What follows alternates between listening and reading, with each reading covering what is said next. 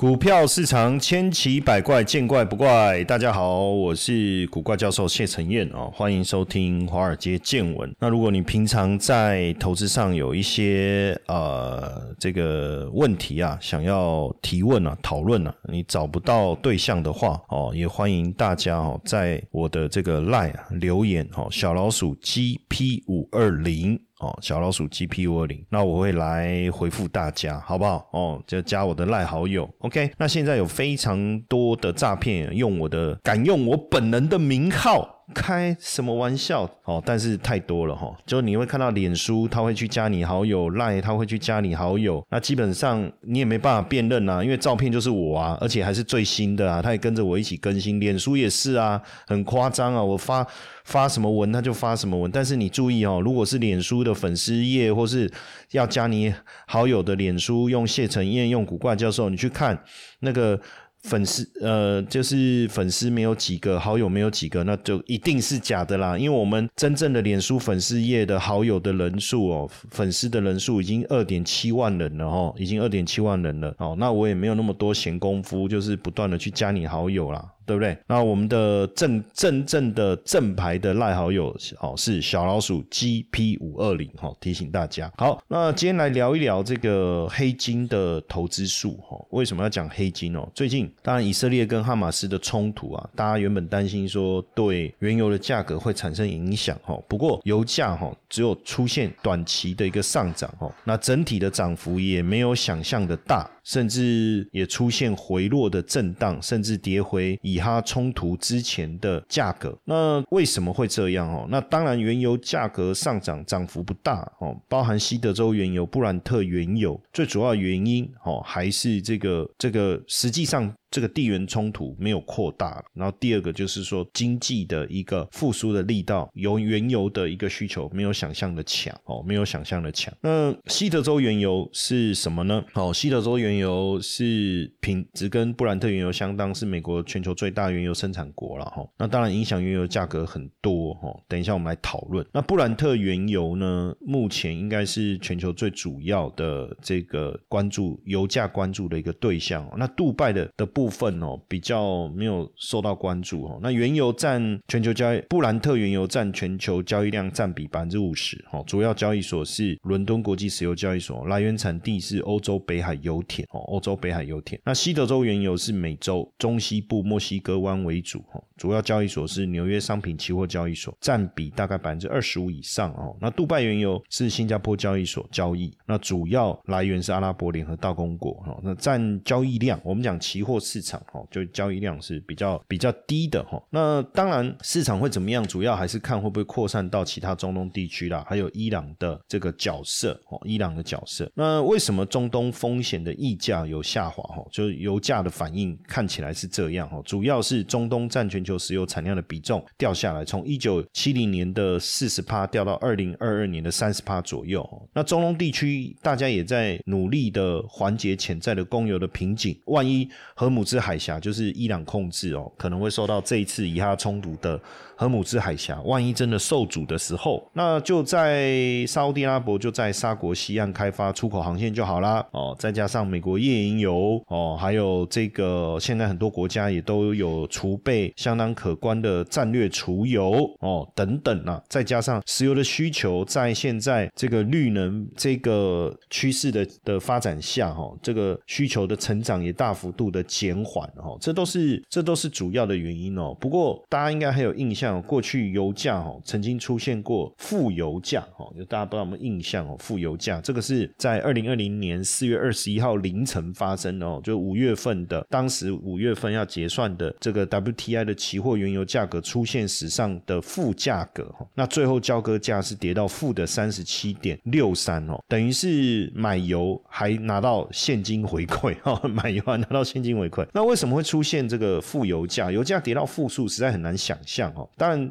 这确实很不寻常了哦。那当时供应过剩，然后再加上储油的成本大幅度增加，变成是储存原油的价格非常的昂贵，还有地缘政治的这些问题啦，所以。出现了哦负油价的一个现象，那负油价当然是一个啊极端的暂时性现象哈，我觉得倒也不是真的是一个，因为当时大家也记得疫情嘛，然后这个运输受到限制啊，然后还有包括油的这个供给大增以后储存的一个问题啊哈，然后储存成本大幅度增加等等，哦，这都是主要的因素了哈。那影响原真正的基本面，其实影响原原油价格因素是比较中长期。的主要影响流供给跟需求嘛，那供给是一个重要的嘛，产油国的产量啊，地缘政治啊，或是基础设施炼油的环境等等了哈。那就需求的部分来讲，当然跟全球经济的状况、经济的状况、工业的成长、季节性或是能源政策等等也都有关系哦，也都有关系。那原油的价格的这个涨跌哈，当然就受到这些的影响哦，受受到这些的影响。不过整体来看，哈，整体来看，我们会特别的去观察的是这个呃原油的产量的一个变化，哈，原油产量的变化。那去看看，因为原油的这个备用的产量跟油价当然有高度的相关性，哦，包括这个备用产能的部分也确实会有影响。我们就以这个二零零三年、零八年来看哦，当时地缘政治因素的影响，欧佩克的产备用产能小于每天两百万桶，哦，那就。这样的一个状况也造成油价的一个飙涨哦，油价的飙涨。那非欧佩克部分会不会影响哦？因为欧佩克当然就是石油输出国家组织嘛，吼，那有一个中央来控制产量。的供给嘛，哈，增产或减产。那南欧佩克的部分呢，当然占了百分之六产量哦，占了百分之六十哈。那主要是独立决定，不过还是会受到市场景气需求的影响哦。不过我觉得从供给到需求的一个分析哈，最主要我们还是可以去看整个产量的一个变化哦，整个产量的一个变化。那产量的变化当中，当然我们看的就是原油库存哦，主要就是看原油库存哦，原油库存的一个部分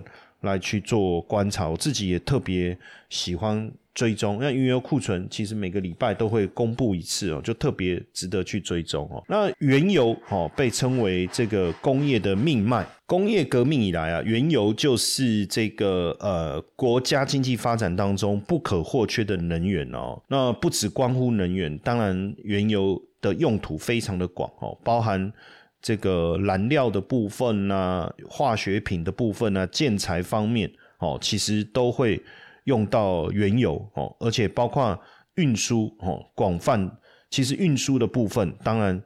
这个是非常重要的哦，也是整个工药工业制造的一个基础哦。所以原油、石油不止燃料这么简单呐，包括很多工业产品、塑料、化学品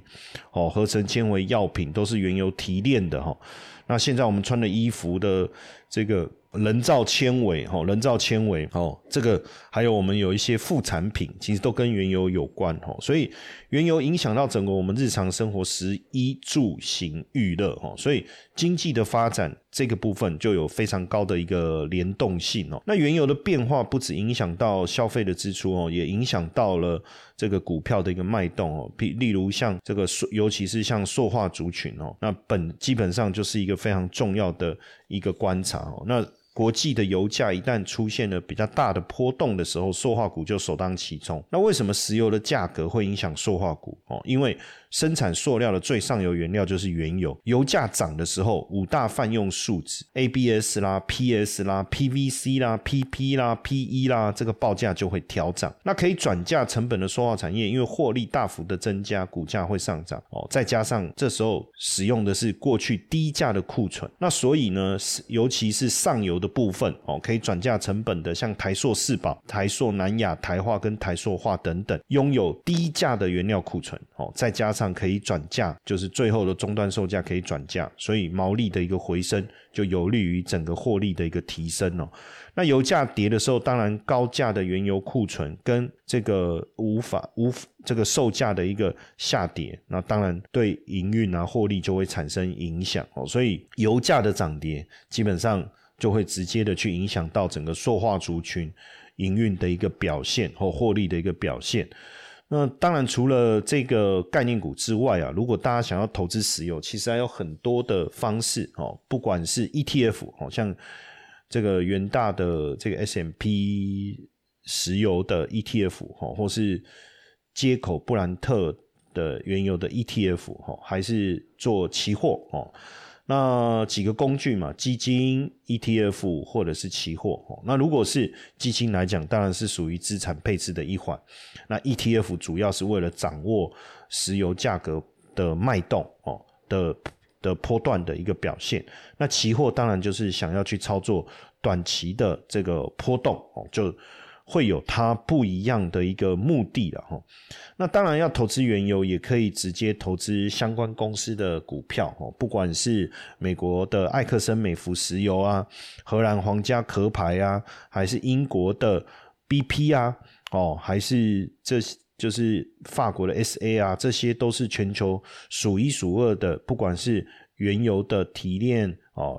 开发还是设备的提供等等哦，这些实际上也是一个投资的一个方式哦。那当然除了原油的期货啦、CFD 啦、选择权呐，以前我在教大家海外选择权的时候，其实我也跟大家分享过，原油的选择权的交易其实很简单。我们当时做的交易哦，呃，很很有趣哦。我们都是在这个这个呃这个。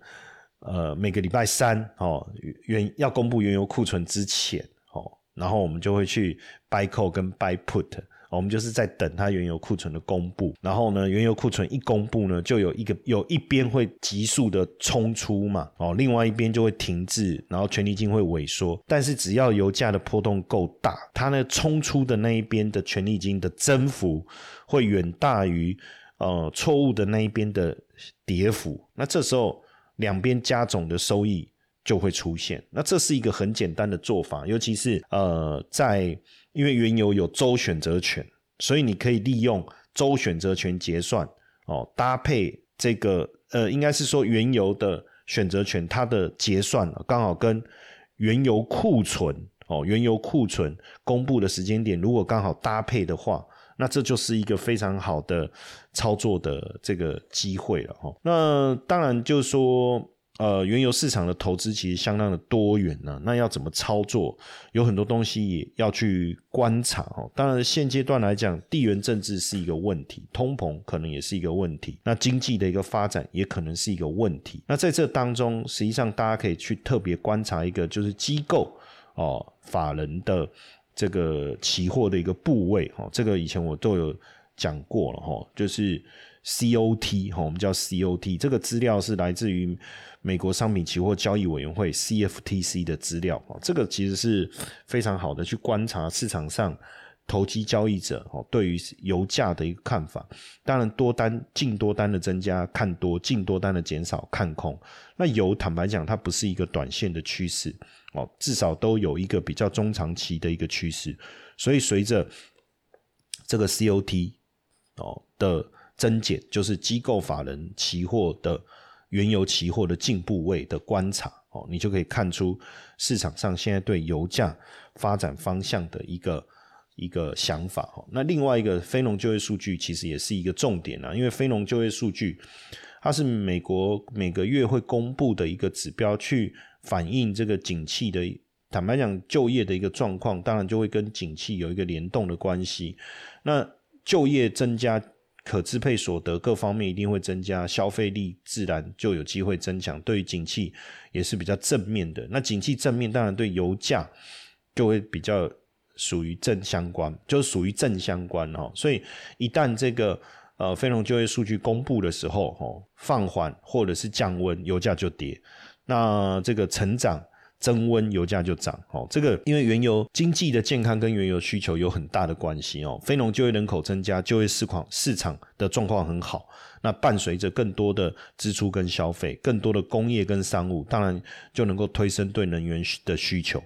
那呃，经济蓬勃发展，原油价格上升哦。那经济衰退，当然原油价格就会下降。这个也就是为什么非农就业公布也会影响油价的一个。主要的一个因素哦，那所以基本上啊，当然景气反映股市，股市跟原油的表现好像也有一致的这个高度相关，这个确实也可以从这方面去做观察哈。那当然，我觉得呃，美元也是一个影响油的一个原因呢，吼，就是有美元如果强势上涨，可能美元的一个升值也会压抑原油价格的上涨，吼，那美元贬值，美元贬值会推升这个原油的价格的上升，哦，这种所谓负相关的变化，当然，我觉得整体来讲。哦，需求跟货币之间，它一定有正负相抵的一个一个情形出现。那这个时候就看两者拉扯的一个力道了哈。但我觉得货币的影响还是比较小哦，经济的需求、经济强弱的需求，还是一个比较直接的一个呃影响油价的一个因素了哈。那当然，你投资一定有风险哦，投资一定有风险。那你要采取的是波段还是这个长线，就要看你的投资的一个策略。那就能源产业来讲，当然以目前来看，能源产业是一个呃高毛利哈，或者是。这个比较寡占的产业啦，所以也有人认为说，能源产业长期来看，其实都还是有它的优势性存在哦，有它的优势性存在的。那把它当做一个资产配置的一环，我觉得是没有什么太大的问题。但是你如果以以能源为一个单独投资的工具哦，这当中可能就要牵就要特别去留意景气的变化跟对于原油需求。的一个呃结果哈，我觉得这个这个可能就会变得更为是一个更为重要的一个观察哈。那当然，投资期货也好，CFD 原油的 CFD 也好，或者是选择权也好，它就是属于策略性的一个交易，主要的目的就是为了运用哦油价比较大波动，因为油价的波动哦跟股票一样，就是它的标准差其实相当的大。甚至在公布原油库存的时候，它可能高达二点五百分之五，甚至有出过出现过瞬间波动百分之七以上。那假设你今天做期货，你的杠杆是二十倍，那就很不得了了。那选择权就会更为惊人。所以假设你是要交易期货或者是选择权，我觉得非常好。好，大家不要因为杠杆就害怕，反而波动大的产品，你更可以运用杠杆去在很。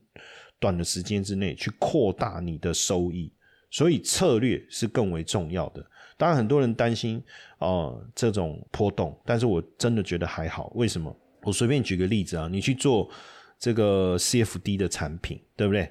然后呢，呃，你在你设定好一个所谓的 OCO 的单子，哦，涨的时候追多，跌的时候追空。那 one cancel other 嘛，就是有一个成交，另外一个预约单它就会取消。那你也不用看盘了，你你利用这种喷出的这种场景，掌握到某一个方向，而且原油价格喷出就喷出啊，对不对？我刚才讲它不会冲出去下来，下来又上去，当然难免会出现。可是只要喷出，那个利润是非常非常惊人，尤其是如果你运用的期货或者 CFD 这种比较。高度杠杆的工具的话，所以我觉得说，一旦你是你是做这种波动的，那你的策略就变得非常重要哦。所以你看，像我在我们之前有这个百万操盘领航员的这个课程哦，那我们就做了非常好的一个呈现，教大家怎么去抓这个原油的一个波动哦。那你也不用盯盘，你也不用去特别的去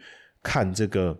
这个这个呃，分析市场的状况哦，直接就可以掌握住原油的波动。那每个礼拜交易一次哦，非农也可以啊，然后非农数据公布也可以做啊，对不对？哦，然后这个原油库存公布也可以做啊，哦，频率不会太高，大概每个礼拜一次，一个月大概有四到五次的机会。如果加上非农嘛，对不对？交易也非常的简单哦，你利用我刚才讲的这种概念，哎，你想一想有没有道理？对不对？原油波动又大，什么时候波动会大？明确的时间已经掌握住了，剩下就是冲出去追多，杀下来追空。那怎么追？电脑就可以设定了，然后把出场机制也设定好，哎，实际上就能够很简单的掌握到这个这个原油交易的一个行情。哦，那当然，因为因为这个我们这个课程啊，哦，百万操盘领航员啊，哦，因为随着我们的课程的规划也告了一个段落了哈。那当然，我们的学员都可以终身的学习，因为我们我们的这个课程的上架之后就会一直在这个地方。但是对于新进的学员来讲，我要也跟大家提醒哈，我们